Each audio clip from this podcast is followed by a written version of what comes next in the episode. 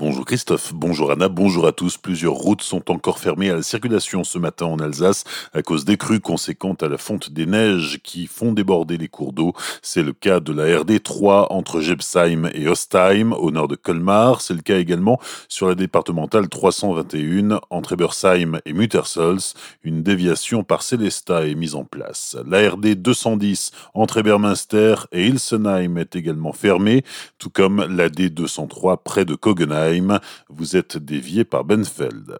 De nouvelles mesures pour lutter contre l'épidémie de Covid-19. Désormais, pour entrer en France, il est indispensable de présenter un test PCR négatif de moins de 72 heures, déclarer sur l'honneur n'avoir présenté aucun symptôme du coronavirus dans les dernières 48 heures et attester ne pas avoir été en contact avec un cas confirmé dans les 14 jours précédents.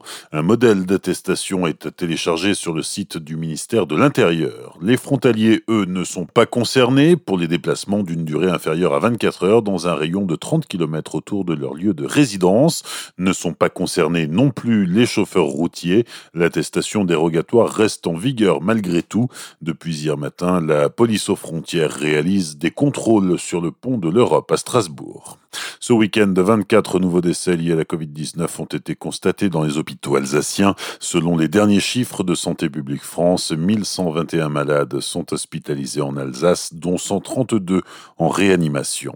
Silence et recueillement, hier à Orschwir, une centaine de personnes étaient rassemblées devant la chapelle du Bollenberg, un lieu qu'aimait particulièrement Estelle Luce. Cette femme âgée de 39 ans, mère de deux enfants de 11 et 14 ans, a été tuée par balle mardi dernier à Wolfganzen sur le parking de l'entreprise où elle travaillait comme directrice des ressources humaines. Manifestation contre la PMA hier à Strasbourg, près de 300 personnes se sont rassemblées devant le Parlement européen contre la loi bioéthique en cours d'adoption par l'Assemblée nationale. La contre-manifestation des pro-PMA a rapidement pris la direction de la place de la République. Le procès de deux Strasbourgeois, Yacine Bousseria et Hicham Makran, s'ouvre aujourd'hui devant la cour d'assises spéciale à Paris. Les deux hommes de 41 ans vont comparaître pendant trois semaines pour participation à une association de malfaiteurs en vue de la préparation d'un crime d'atteinte aux personnes. Ils sont soupçonnés d'être mêlés à un groupe terroriste qui préparait un attentat qui aurait dû se produire le 1er décembre 2016 en région parisienne. D'après l'enquête, les donneurs d'ordre se trouvaient en Syrie.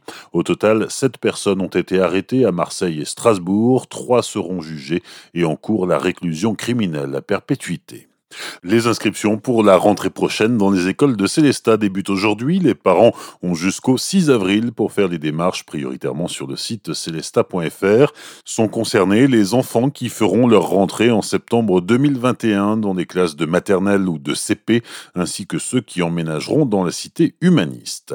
La SNCF et la région Grand Est ajustent à nouveau les tarifs des cartes de réduction Primo pour les moins de 26 ans et Presto pour les 26 ans et plus. Ces deux cartes offrent 30 à 50% de réduction sur les trajets en semaine et 70% de week-end.